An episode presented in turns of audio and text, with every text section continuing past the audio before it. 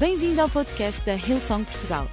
Para ficares a saber tudo sobre a nossa igreja, acede a hillsong.pt ou segue-nos através do Instagram ou Facebook. Podes também ver estas e outras pregações no formato vídeo em youtube.com.br hillsongportugal. Seja bem-vindo a casa. Vocês podem sentar-se. Eu queria ler em Josué, no capítulo 1, versículo 1 a 3. Josué, capítulo 1, versículo 1 a 3. E vou ler na nova versão internacional e diz assim: Depois da morte de Moisés, servo do Senhor, disse o Senhor a Josué, filho de Num, auxiliar de Moisés: Meu servo Moisés está morto. Agora, pois, você e todo este povo preparem-se para atravessar o rio Jordão e entrar na terra que eu estou para dar aos israelitas. Como prometia Moisés, todo lugar onde puserem os pés, eu darei a vocês. Até aqui a palavra de Deus. E o título da minha mensagem hoje é A Chegada de uma Nova Estação. A Chegada de uma Nova Estação. Este este tema acerca de nova estação e de uma nova estação tem estado a borbulhar no meu coração e também na minha cabeça e eventualmente, e eventualmente na noite da ADN é uma das coisas que eu quero falar porque eu acredito que nós estamos no limiar de uma estação nova, de algo novo que Deus está a fazer, não só aqui, mas em toda a terra. E, e, e, esta passagem é uma passagem de uma transição, e uma transição dolorosa e complicada, porque Moisés foi, e a Bíblia diz: nunca houve, nunca houve nenhum patriarca como Moisés. Nunca houve.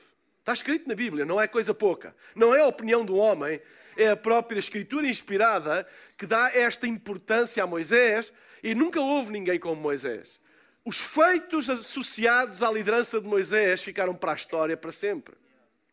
E nós estamos numa transição em que Moisés morreu e agora vem Josué, que era o seu, um dos seus braços direitos, um auxiliar. Ele veio para liderar o povo numa nova etapa. Não só uma etapa porque Moisés morreu e agora é Josué, mas porque eles estavam à beira de entrar na terra que Deus tinha prometido já a Abraão, antes até de Moisés.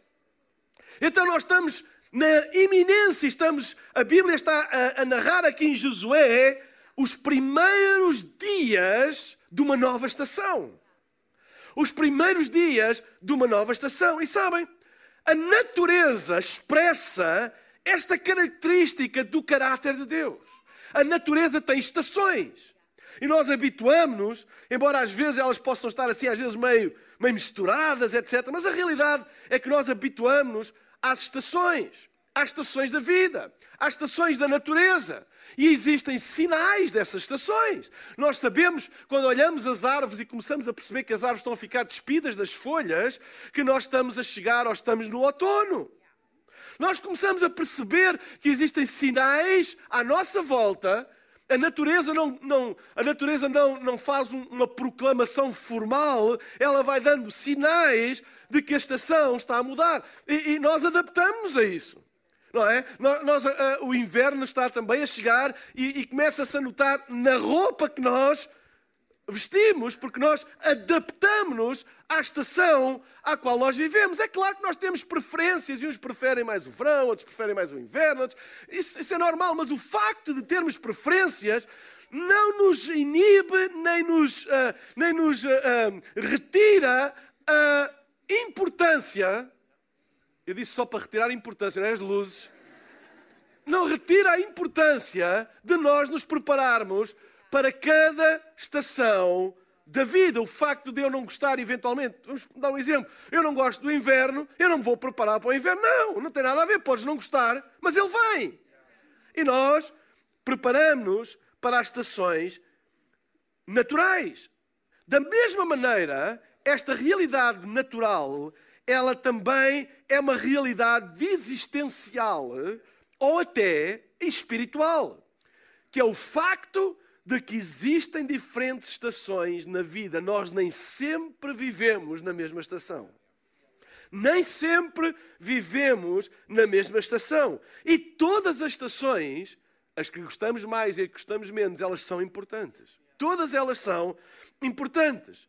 Pessoas que só são capazes de viver numa só estação, de ficar firmes numa só estação, têm a tendência a tornar-se amargas, saudosistas, a viverem presas a coisas que já não existem, a viverem uma vida como se estivessem a viver na estação anterior. Da mesma maneira que existem sinais na natureza de que uma estação está prestes a mudar, nós sabemos que em todas as estações existem sinais também e que em todas elas nós podemos crescer, podemos aprender alguma coisa, podemos viver, podemos continuar a alcançar, podemos continuar a trabalhar, podemos continuar a descansar, etc. E hoje queria falar acerca da chegada de uma nova estação nas nossas vidas, porque eu acredito que ela está a chegar. Uma nova estação nas nossas vidas e aprender aqui algumas lições nesta história. E a primeira de todas é que estações mudam, ponto final. Estações mudam, ponto final. E a Bíblia diz no versículo 2: Meu servo Moisés está morto. Foi Deus a falar com Josué. Meu servo Moisés está morto. Deixem-me fazer uma pergunta. Vocês acham que Josué não sabia até à altura? Ele já tinha feito o enterro e tudo. E Deus chega ao pé de Josué, com Moisés enterrado, e diz: O meu servo Moisés está morto. Vocês acham que Deus estava a dar uma informação a Josué? Não. Claro que não. Deus não é maluco. Deus não estava a dar uma informação. Esta afirmação divina, o meu servo Moisés está morto, não é uma informação para Josué, mas é um alerta para Josué. Ele não está a informar uma coisa que ele já sabia, ele está a alertar que havia ainda uma, um luto, um apego emocional àquilo que era. E Deus chega ao pé de Josué e diz: Olha, para de olhar para trás para de ter esse apego que não te deixa andar para a frente, porque o meu servo Moisés morreu. É duro. Mas Deus estava a dar um alerta, não uma informação, mas um alerta. Um alerta para não viver agarrado ao que foi. Porque quem vive agarrado ao que foi, nunca vive o que é, nem o que será. Eu vou repetir. Quem vive agarrado ao que foi, nunca vive o que é, nem o que será. Porque Deus não vive agarrado ao que foi. Deus tem um é e Deus tem um será para a tua vida. E Ele hoje está a fazer um alerta. Para tu não viveres agarrado àquilo que foi mas viveres aquilo que é na expectativa daquilo que será. Porque Deus tem alguma coisa nova hoje e alguma coisa nova amanhã. E este é o poder das estações não viver agarrado ao que foi. É muito raro agora ver alguém de calção de banho. Ai não, o verão é a minha estação preferida. Tenho grandes memórias do verão. Foi dos meus melhores tempos. Eu não vou deixar estes calções, eu vou com eles para a igreja e esta t-shirt. E venho com a minha toalha de praia e as minhas havaianas porque eu tenho, sabem, foi os melhores tempos da minha vida. Toda a gente vai dizer é isso, é este. Ei. Amigo, como diz o Jorge Jesus, take it easy. Ei, não faz sentido. Guarda lá isso. Vocês estão a entender o que eu estou a dizer? E há muitas pessoas que ainda vivem com a toalha e andam com os calções de banho e andam com as havaianas em pleno inverno. Entendem o que eu estou a dizer? A estação mudou. E tu estás a viver uma coisa que não existe já. E não estás a usufruir dos benefícios que cada estação tem para ti. Aliás, se tu viveres assim, podes ficar doente. Porque não estás adequado à estação que estás a viver. E o teu corpo vai reagir naturalmente a uma falta de adequação àquilo que é, porque ainda estás a viver aquilo que foi. E há muita gente doente na alma, muita gente doente nas emoções, muita gente doente no espírito, porque ainda está a usar a roupa da estação que passou e não percebeu que está numa nova estação, ainda vive agarrado ao que foi. E quem vive agarrado ao que foi, nunca vive o que é, nem nunca vive aquilo que será. Novas estações têm novos hábitos, novos compromissos, novas oportunidades, mas cada estação é para nós vivermos e pode não ser a nossa preferida, mas nós vamos viver e vamos fazer o melhor que nós temos e sabemos nesta nova estação. Eu estou farto de contar. Eu sei que eu quase que preciso de ajuda psicológica e profissional nisso, mas nós vivemos uma estação os últimos dois anos doida. Eu detestei essa estação. Eu não quero que ela volte nunca mais, em nome de Jesus. Está amarrado. Mas eu tive que aprender a viver. E Deus não deixou de trabalhar. E Deus não deixou de abrir caminhos. E Deus não deixou de abrir portas. Nós temos que nos adaptar à estação que nós estamos a viver. A nossa igreja em Kiev tem um edifício lindo, fantástico, mas por causa da guerra é raro poderem se reunir lá. Eu vou, vou-vos mostrar um pequeno vídeo que o pastor Yura enviou acerca.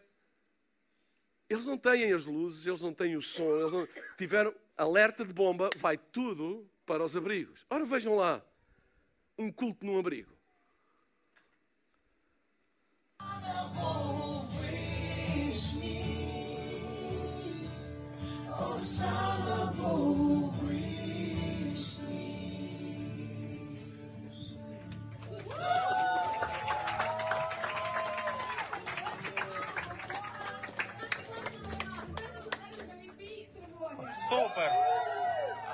Одно співаємо тут. Ми все-таки переберемося до Але перед цим ми хочемо прийняти причастя тут. Клас. Тут. Слава Богу. Всі разом приймемо причастя тут. Амінь. Я хочу просто підбадьорити нас і дати нам ми. Слава Богу.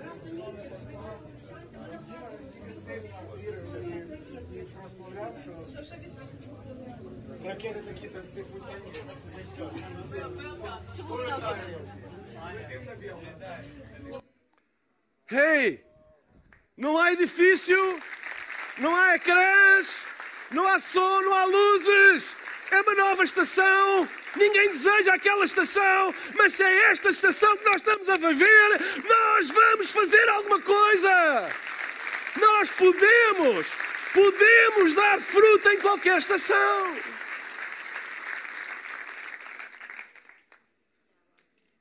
E Deus estava a dizer a Moisés, estava a dar um alerta para ele: Ei, eu sei a admiração que vocês têm por Moisés, eu sei a dor da morte dele, mas é tempo de seguir em frente. É uma nova estação. E deu este alerta ao meu servo: Moisés está morto. Não fiques preso ao passado, por muito bom ou mau. Porque há gente que fica preso ao passado pelo que é bom e fica preso pelo que é mau. E não vive o que é, nem o que será, porque continua preso ao que foi porque me fizeram isto, porque aconteceu isto, porque apanhei uma desilusão, por isto e por aquilo, e continuam presos ao que foi. Ou porque tiveram uma grande experiência e foi os melhores tempos da vida deles e continuam saudosistas presos ao que foi. Deixem-me dizer, nem por uma razão, nem por outra. Esta é uma nova estação de Deus para a tua vida. Segue em frente. Moisés está morto. Novas estações. Estações acabam, estações começam. Ponto final. A segunda coisa está no versículo 2. Agora, pois, você e todo este povo preparem-se para atravessar o rio Jordão e entrar na terra que eu estou para dar aos israelitas. O segundo aspecto é prepara-te. Prepara-te, sabem? É, isto quase que parece, uh, quase que parece inacreditável. Como é que o grande líder Moisés morre exatamente na altura em que eles estão prestes a entrar na terra prometida. Claro que há razões, e nós hoje não vamos falar das razões porque é que Deus assim o fez, mas a realidade é esta. À beira da terra prometida, há uma mudança de estação. E claro, Deus sabe todas as coisas. Uma coisa é a estação do deserto, uma coisa é a estação do Egito, outra coisa é a estação da terra prometida. E estava prestes a haver uma mudança de estação na vida do povo de Israel. E Deus diz: O meu servo, o meu servo Moisés está morto. Agora, pois, agora. Repare na palavra, agora. Ei, há gente a viver no ontem. Mas Deus está a dizer: agora, pois. Agora. Tu e todo este povo preparem-se para atravessar o rio Jordão. Cada estação exige preparação. Cada estação exige um estado de prontidão e um estado de preparação. Por exemplo, no verão, nós preparamos, como eu disse, a roupa de verão. No inverno, nós calafetamos as janelas, preparamos a casa para ficar mais quente, etc, etc. Até o comércio se adapta à estação. Ninguém vende ventoinhas no inverno. Não é bom negócio. Cal... Vão procurar calções de banho, não encontram. É raro, é raro roupa de verão é de inverno. Porquê? Porque é adaptado à estação. Nós entendemos isto perfeitamente no natural. Porquê é que não entendemos no espiritual? É a altura de nos prepararmos para a estação que Deus está prestes a trazer. Não entres numa nova estação com a roupa da antiga estação. Muda! Não entres numa nova estação com a roupa da antiga estação. Deus está a fazer algo novo. Há um movimento do Espírito Santo a varrer toda a terra. E nós temos que preparar-nos para esse movimento do Espírito Santo, porque sabem, aquilo que nós estamos a ver é apenas sinais, é sinais, é sinais de que uma estação está a chegar, mas a estação ainda toda, em toda a sua plenitude ainda não chegou, mas nós precisamos de nos começar a preparar para essa nova estação, uma estação de fome e sede de Deus, uma estação de milagres, uma estação de um grande movimento do Espírito Santo. E nós temos que nos preparar para essa estação. E a roupa que nós usávamos já não é. Não é que a roupa não seja boa, não é que a roupa não preste, não é dizer tudo aquilo está errado, não. Aquilo é para uma estação. Agora vem uma estação nova, eu tenho que começar a pôr um casaco, eu tenho que começar a pôr uma meia mais grossa, etc, etc. Porque Deus está a fazer alguma coisa nova. Vocês sabem porque é que os profetas, porque os profetas sempre foram arautos de uma estação nova numa estação existente. E eles sempre usavam uma roupagem estranha. Porque eles estavam a falar de uma estação que não era aquela, mas acerca da, do advento dessa mesma estação. E eles estavam normalmente preparados para isso, porque eles viviam como se vivessem lá. E eram estranhos. Soava estranho. Como é que alguém vai vender casacos de penas para a Praia Grande, ou para a Ericeira, ou para Carcavelos, em pleno verão? E dizer: preparem-se, ei, ninguém quer ouvir. E é isso que os profetas fazem. Os profetas levantam a sua voz quando a estação não é adequada àquilo que eles estão a dizer e soa estranho. Mas a Bíblia diz: não desprezeis as profecias, não desprezeis o anúncio daquilo que vem, quando aquilo que existe não parece adequado àquilo que vem, porque é uma nova estação. E se nós olharmos para o natural, vamos perceber que é normal isso acontecer. Então os profetas eram arautos de Deus e são arautos de Deus que anunciam novas estações nas estações ainda existentes. Amém? E eu tenho dito aqui muitas vezes que eu acredito que na nossa igreja nós fomos uma, uma voz profética durante os dois últimos anos, em que profetizámos uma nova estação, quando, quando nem se podia estar aqui. E nós profetizámos e nós profetizámos, e parecia uma roupa estranha, parecia que era dissonante com a voz dominante da altura, mas é isso que as vozes proféticas são, elas são dissonantes com a estação existente, é por isso que são proféticas. Porque tudo aquilo que não é dissonante com o que existe não é profético, é descritivo. Descreve o que existe. Mas o profeta não descreve o que existe. O profeta descreve o que há de existir. E por isso sou estranho. E por isso parece estranho. É por isso que os profetas eram todos assim considerados meio esquizofrénicos. João Batista vestia-se de uma maneira estranha. Ezequiel, aquela profecia de Ezequiel, aquilo parecia que o homem estava com problemas É estranho porquê? Porque não é adequado à estação. Mas o tempo vai se encarregar de trazer a própria estação e quem ouve a voz profética está preparado para ela. Porque ouviu aquilo que Deus estava a dizer. Então, os profetas são arautos de novas estações para que nós nos possamos preparar para elas. Para que nós possamos estar preparados quando elas vêm. Claro que no natural a gente não precisa de profetas, porque a gente tem a experiência da história. A gente sabe que vem. A gente sabe. E a gente já sabe quando é que prepara, sabe quando é que isto, sabe quando é que tem que fazer aquilo, sabe quando é que começa a tirar do, guarda-roupa, a roupa de verão, a roupa de inverno, blá, blá, blá. A gente sabe essas coisas por causa do tempo, mas nas estações da vida, muitas vezes, nós não sabemos quando é que elas mudam, até que a gente começa a ouvir a voz de Deus a dizer: preparem-se, preparem-se, preparem-se, preparem-se, preparem-se. E é bom que a gente se prepare quando não necessita daquilo para o qual estamos a preparar-nos ainda. E começamos a preparar, e começamos a pensar, e começamos a alinhar a nossa vida, não apenas com aquilo que estamos a experimentar agora, mas sabemos que uma nova estação na vida está para chegar. Sabem? Oportunidades, cada estação tem oportunidades diferentes. As oportunidades de uma estação não vão ser iguais às da outra estação. E, e, muitas vezes eu ouço pessoas dizer: Uau, eu ando atrás de oportunidades, eu ando atrás de oportunidades. Eu, sabe, olha, tu podes andar atrás de oportunidades, mas andas atrás da coisa errada. Porque não é por tu andares atrás que elas deixam de vir ou vêm. Porque cada estação vai ter as, as oportunidades. A questão não é se tu andas atrás de oportunidades, a questão é se tu andas atrás de preparação para as oportunidades que tu desejas. Para que quando elas vierem, tu estejas preparado. Eu não posso fazer nada para regular a temperatura do, do, do, do, mês e do dia. Dizem assim, não, eu agora eu ordeno em nome de Jesus para a semana, é por isso que eu acho piada aquelas pessoas que ordenam. Eu ordeno que vai estar sol, eu ordeno que vai estar chuva, eu ordeno não sei o quê. Ei, isso é, isso é Deus que faz. Agora eu posso me preparar para aquilo que vem. Ok, vem a época das chuvas, vamos comprar um chapéu de chuva. Vem a época do frio, vou comprar um casaco. Vem a época do calor, comprar os calções. Vem a época da praia, comprar uns chinelos. Vocês estão a entender o que eu estou a dizer? Eu preparo-me para aquilo que eu espero que vá acontecer. Entendem? E quando nós olhamos para a nossa vida no futuro, há demasiada gente. Eu estou à procura de oportunidades, eu estou a orar a Deus por oportunidades. Tu escusas de orar a Deus por oportunidades, porque elas vão chegar. Deus não te vai dar uma oportunidade porque tu lhe pedes. Porque todas as estações em que tu vives têm oportunidades. Cada caminho que tu escolhes tem oportunidades. Mas agora é tua responsabilidade preparar-te para elas. Sabem? É bom ter ambição. Deixem-me dizer, deixem-me desmistificar.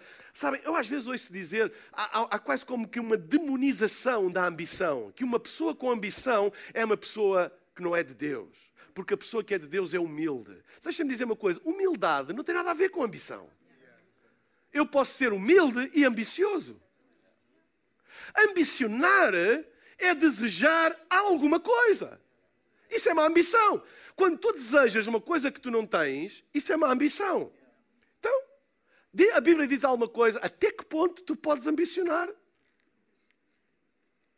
Tu podes adicionar. A única coisa, o único, uh, limite que a Bíblia te põe nas tuas ambições, é que tu não ambiciones o mal do outro. Que o teu bem não seja o mal do outro. Que o teu crescimento não seja em cima do, com, a, com o pé em cima da cabeça do outro. Que o grande negócio da tua vida não seja à custa da miséria de alguém. É isso que Deus põe. Ou seja, é a ambição desmedida. A ambição desmedida é uma, uma, ambição que se torna egoísta. Eu não quero saber dos outros desde que eu tenha. Mas uma ambição santa e pura, dizer, não, eu desejo. Eu desejo que todos tenham, mas eu desejo. E a Bíblia fala de ambições. E há uma história muito interessante de ambições que está em Marcos no capítulo 9, versículo 33 a 35, entre Jesus e os discípulos. E diz assim: Depois de que chegaram a Cafarnaum e se acomodaram uma casa, Jesus perguntou aos seus discípulos: Sobre o que vocês discutiam no caminho? Eles não responderam, pois tinham discutido sobre qual deles era o maior. E Jesus se sentou, chamou os doze e disse: Quem quiser ser o primeiro, que seja o último e seja servo de todos. E há gente que agarra neste versículo e diz assim: Estão a ver? Jesus a criticar o facto deles quererem ser os maiores. Eu não vejo isso na Escritura. Olha o que a Bíblia diz.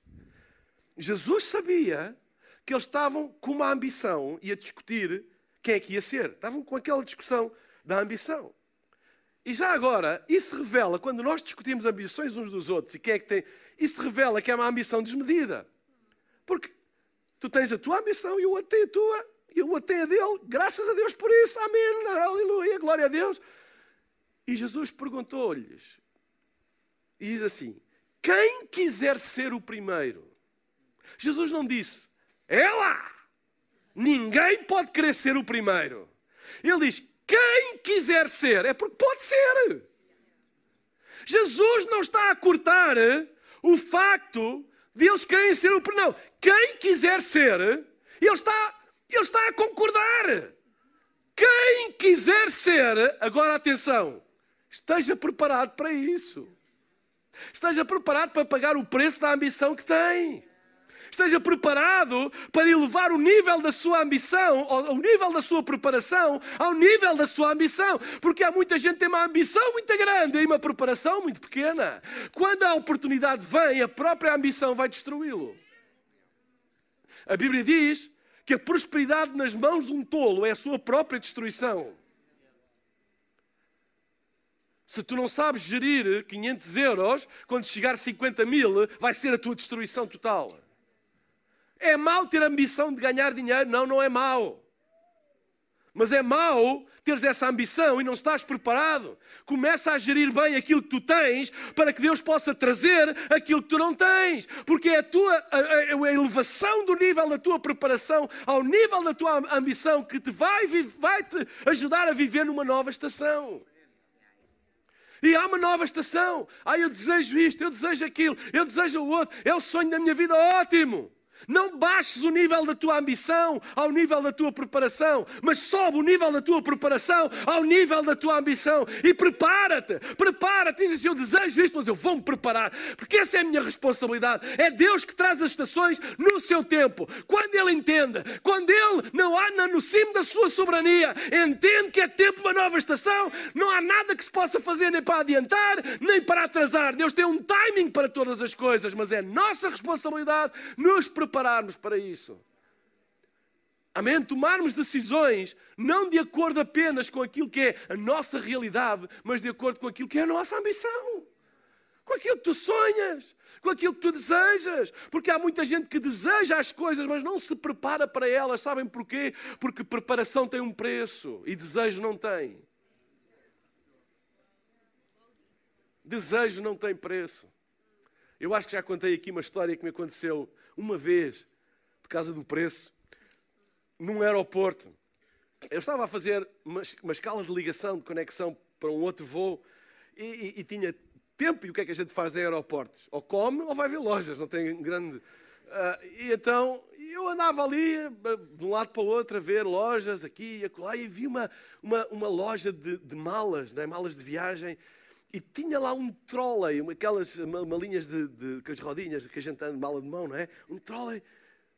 Aquele trolley era a minha cara. Coincidia com a minha roupa. Eu, eu olhei para aquilo e disse: Isto veio do céu para mim. Eu senti a voz de Deus. Até eu olhei, disse: Uau, isto é mesmo, pá, tem mesmo a ver comigo. Andei ali, namorei, entrei mexi.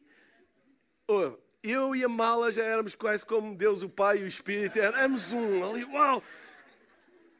E veio a senhora da loja e eu perguntei-lhe: olha, qual é o preço?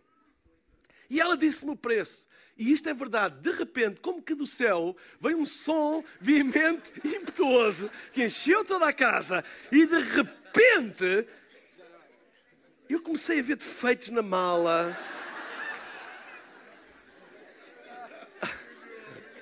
A roupa não era, a cor não é bem a mesma, aquilo não era, e de repente, ah, e? Todos nós temos grandes ambições até nos dizerem o preço.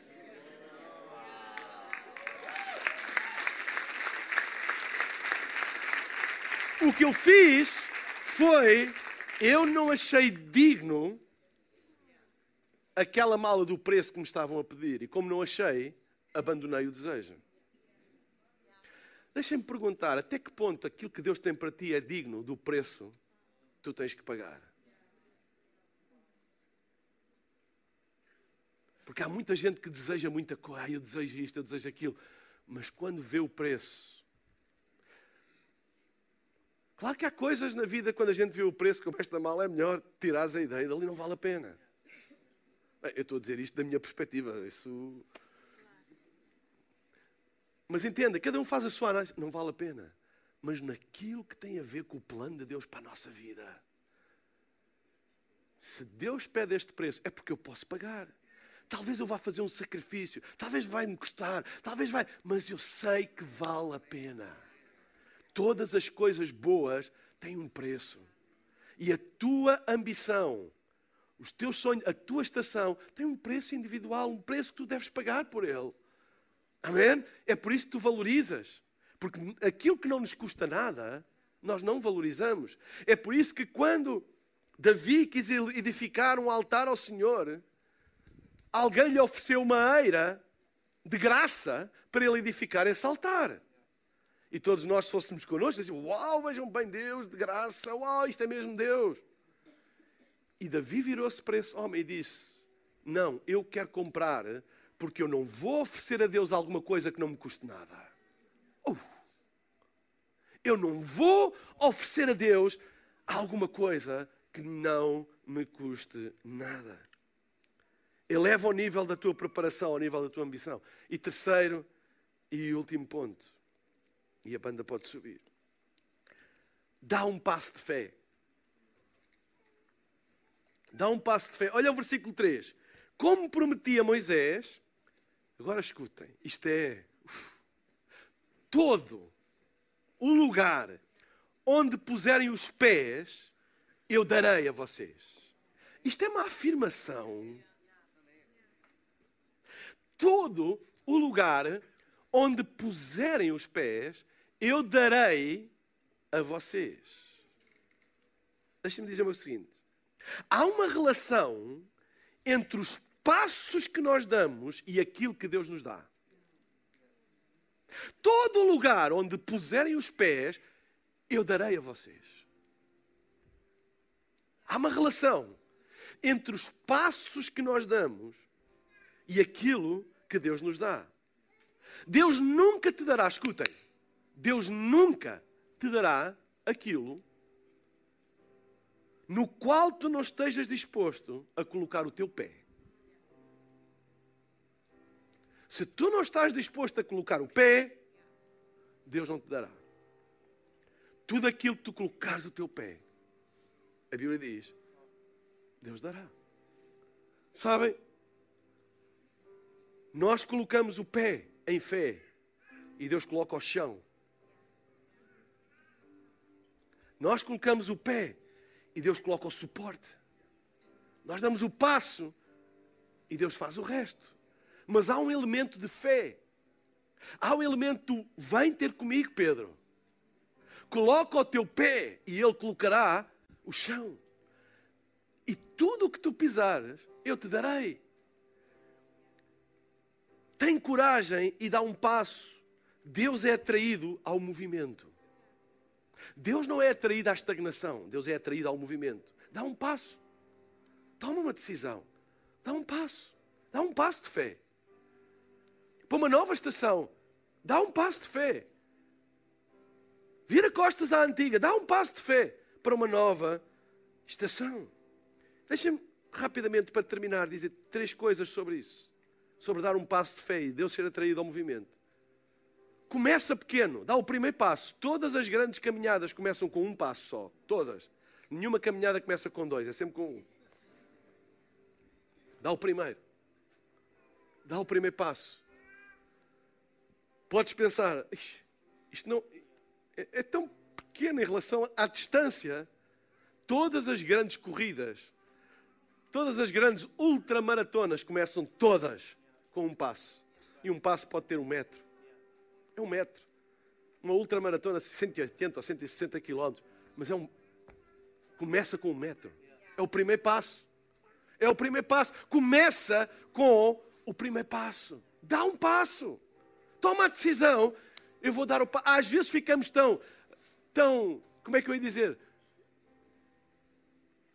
Espantados e tão esmagados com a dimensão da jornada que temos dificuldade em dar o primeiro passo porque parece que não vai adiantar nada. É um metro. O que é que é um metro em 160 quilómetros? É nada. Mas dá o primeiro passo. Segunda coisa, dá o segundo passo na mesma direção. Dá o primeiro passo e agora dá o segundo. Ah, ok. Mas na mesma direção. Porque há gente que começa a jornada com um passo, mas depois ouve isto, vem aquilo, o outro diz, e dá o segundo passo, mas já noutra direção. Depois vem outra e dá noutra direção. E depois vem outro e dá noutra direção. E depois, vem, e depois dá noutra direção. Depois vem outro e dá noutra direção. E depois diz assim: orem por mim porque eu estou confuso. Dá o segundo passo, mas na mesma direção do primeiro. Ser coerente. O que é que eu quero dizer com isso? Ser coerente. Mantém o rumo. Mantém a fé. Mantém o foco. Amém? Há gente que muda de rumo e de fé e de visão e, e muda para aqui, para ali, para lá e anda. Ei, mantém a fé, mantém o rumo. Só que a quantidade de pessoas que já tentou dar uma volta e que a igreja tem que ir naquela direção e tem que ir na ganhanhã ao longo destes 20 anos, ui, resmas. Mantém o rumo. Ai, porque vais ver mais resultados. Eu não quero saber. Este é o meu rumo. Este é o rumo que Deus nos deu. É para aqui que nós vamos. E nós vamos e vamos. E passa para o espaço, passa para o espaço, passa para o espaço, passa para o espaço. Dá o segundo passo na mesma direção do primeiro. Mantém o rumo. Mantém o foco. E terceira coisa. Dar um passo sempre exige uma medida de fé. Então, dá um passo de acordo com a tua fé. Dá um passo de acordo com a tua fé. Não importa se é pequeno.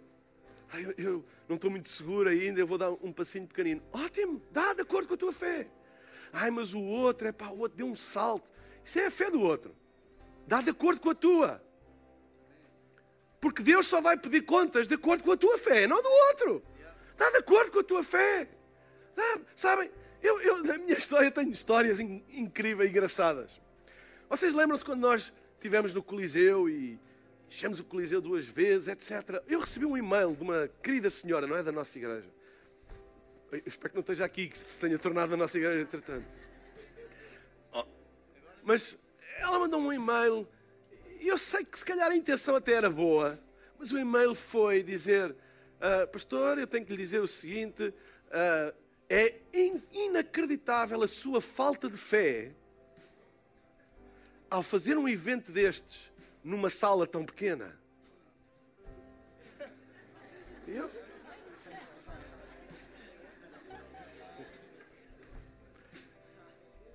E eu pensei assim, ok, mas era a que eu tinha. Era a fé que eu tinha. E para mim aquele pequeno passo foi um grande passo. E eu respondi-lhe educadamente e disse: Olha, obrigado pelo seu estímulo. Calculo, calculo que já tenha feito muitos eventos de acordo com a sua fé. Claro que não veio resposta. Sabem, é tão fácil os outros dizerem qual é a fé que a gente devia ter. E tu devias ter tido a fé. Porque eles não têm lá o pescoço dentro. Porque quem dá o passo porque uma coisa é ficar no barco e dizer, Pedro, vai, força, tenhas medo, estamos aqui, aqui, contigo, dá o passo. E depois, quando é, pá, então só deste esse passo. E eu senti-me assim. Será que eu não poderia, não poderia dar um passo maior? Ah, eu acredito que sim. Será que eu um dia vou dar um passo? Ah, eu acredito que sim. Mas aquela era a fé que eu tinha. E deixa-me dizer-te uma coisa: não dês passos de acordo com a fé dos outros, porque normalmente aqueles que dizem para tu teres mais fé nunca construíram nada e nunca fizeram nada que tu possas viver e ser inspirado pela fé deles. É só blá blá blá. É que está? Eu sou inspirado quando eu vejo alguém, pá, visto o que ele. E aquilo inspira-me e faz. Mas quando é apenas conversa e eu olho e. Nem uma cafetaria conseguiu encher. A dizer para eu ter fé para o, para, para o meu arena. Eu, eu quero ter fé. Nós vamos lá chegar. Nós vamos lá chegar. Eu, eu, mas eu quero dar de acordo com a minha fé, porque é uma jornada. Todas as coisas começam. Quando nós começamos a andar em pequeninos, é, é, é normal. A gente não olha e diz, pá, então quando é que corres? Quando é que fazes uma maratona? Não, dá tempo. E o tempo vai. E, e, e nós depois olhamos para trás. Eu já olhei para trás para passos que para mim foram de fé. E hoje não preciso de fé para eles sequer. Fazem parte do meu dia a dia. Mas aprende. Não te deixes influenciar. Há muitos campeões da fé, mas que nunca construíram nada. Zero. Tu não tens exemplo a olhar para eles e dizer: olha, olha para a vida deles. Não, é só conversa. Eles é milhões e milhões e fazem e coisas e de fé, mas a história mostra uma jornada. Dá o teu passo de acordo com a tua fé.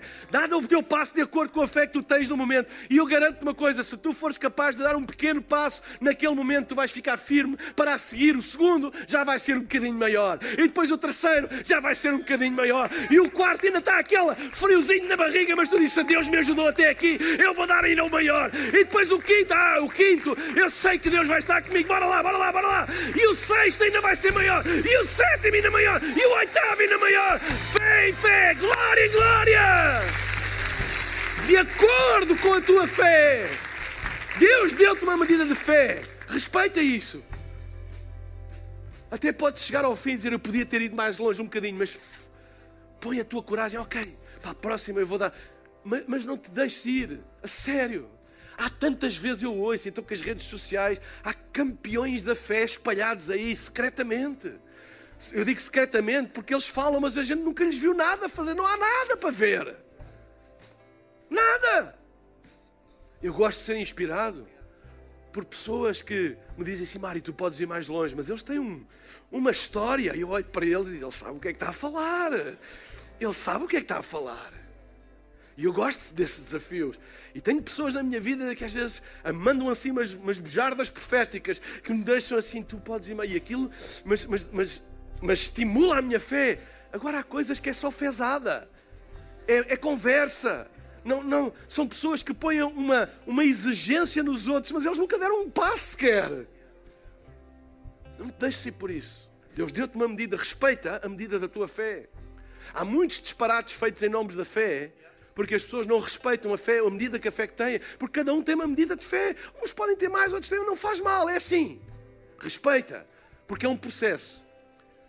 A primeiro pode ser pequeno, mas o segundo já vai ser maior. E o terceiro, e o quarto, e o quinto, e o sexto. E há aqueles que querem logo, logo dar um grande assalto, querem ser os campeões do salto em comprimento e espetam-se logo, ficam aleijados e já não andam mais.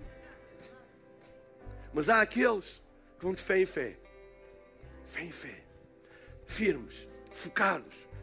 E a fé deles vai aumentando, vai ficando mais forte a confiança deles em Deus é maior, a certeza de que Deus vai colocar o chão quando eles colocam o pé, cada vez é mais uma certeza, cada vez é mais uma certeza, e são esses que fazem a jornada, e são esses que vivem uma nova estação, porque há muita gente que está sempre, sempre, sempre na porta da estação nova, mas nunca entra, porque é preciso um passo de fé.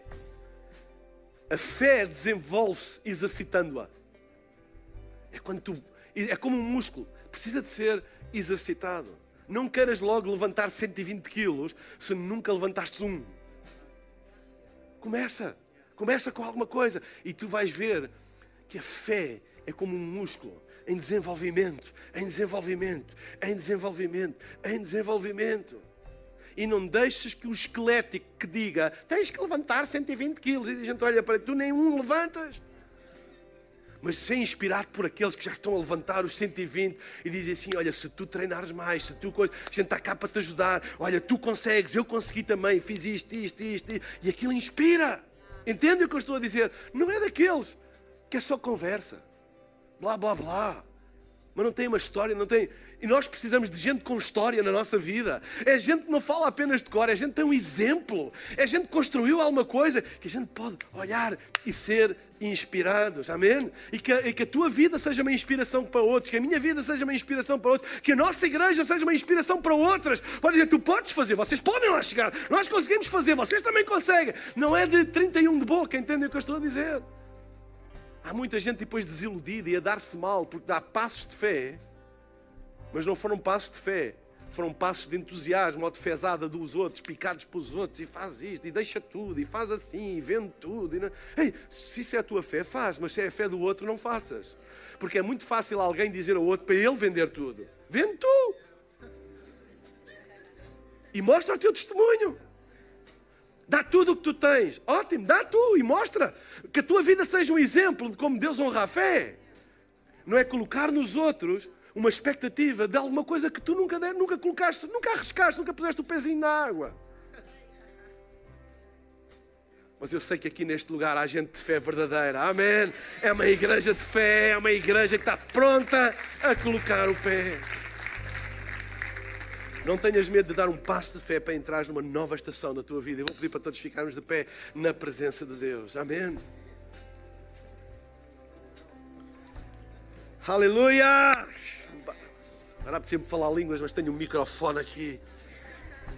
Posso falar línguas ao microfone? Posso. Se ele deixa, eu vou.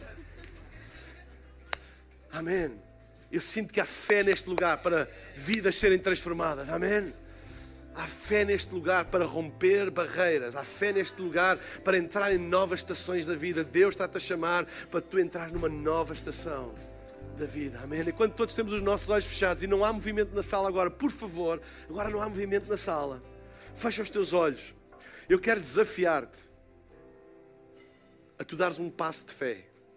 E o primeiro passo de fé é fé para a salvação. É a fé que crê que Jesus é o Filho de Deus, o Salvador e aquele que pode mudar e transformar completamente a tua vida. Se tu estás aqui neste lugar e tu nunca deste a tua vida a Jesus, eu hoje queria desafiar-te a fazer.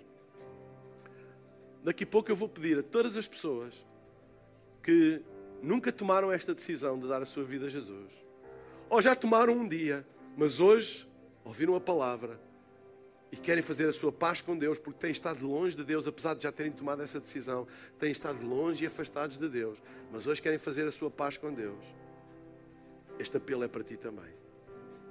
Daqui a pouco eu vou pedir para todas essas pessoas fazerem uma coisa muito simples, que é levantarem o braço no lugar onde estão, enquanto todos temos os nossos olhos fechados. Eu vou ver e eu vou fazer uma oração aqui do palco e vou pedir a todas as pessoas, em voz baixinha, no lugar onde estão, repitam essa oração, porque a Bíblia diz: se creres no teu coração e confessares com a tua boca, tu serás salvo. Tão simples quanto isso. E uma nova estação vai começar na tua vida. Uma estação que vai durar para a vida eterna, que é a tua salvação eterna. Abraça agora um relacionamento verdadeiro com Deus. Enquanto todos temos os nossos olhos fechados, se tu és uma destas pessoas que hoje queres dar a tua vida a Jesus ou queres fazer a tua paz com Deus, agora mesmo, em nome de Jesus, eu vou pedir que tu levantes o teu braço no lugar onde tu estás. Agora, sem vergonha e rapidamente. Estou a ver. Sem vergonha e rapidamente. Estou a ver, estou a ver. Estou a ver ali, estou a ver, estou a ver, estou a ver aqui também, estou a ver. Levanta bem alto, sem vergonha. Estou a ver, estou a ver, estou a ver, estou a ver ali em cima. Muita gente, muitos braços no ar. Tenhas vergonha. Estás em casa a assistir online, além de te convidar para vir à tarde, toma a decisão agora para vir já salvo à tarde. Coloca o emoji da mão aberta no chat da plataforma onde estás a assistir e a nossa equipa online vai entrar em contato contigo também. Fica com o teu braço no ar e vamos repetir esta oração juntos. Digam todos comigo: Pai querido, muito obrigado porque tu me amas. Eu abro o meu coração para ti. Que o teu amor me alcance, me envolva. Eu abro o meu coração para que Jesus seja o meu Senhor e o meu Salvador. Perdoa os meus pecados. Dá-me uma vida nova para a eternidade. Em nome de Jesus. Amém, amém e amém.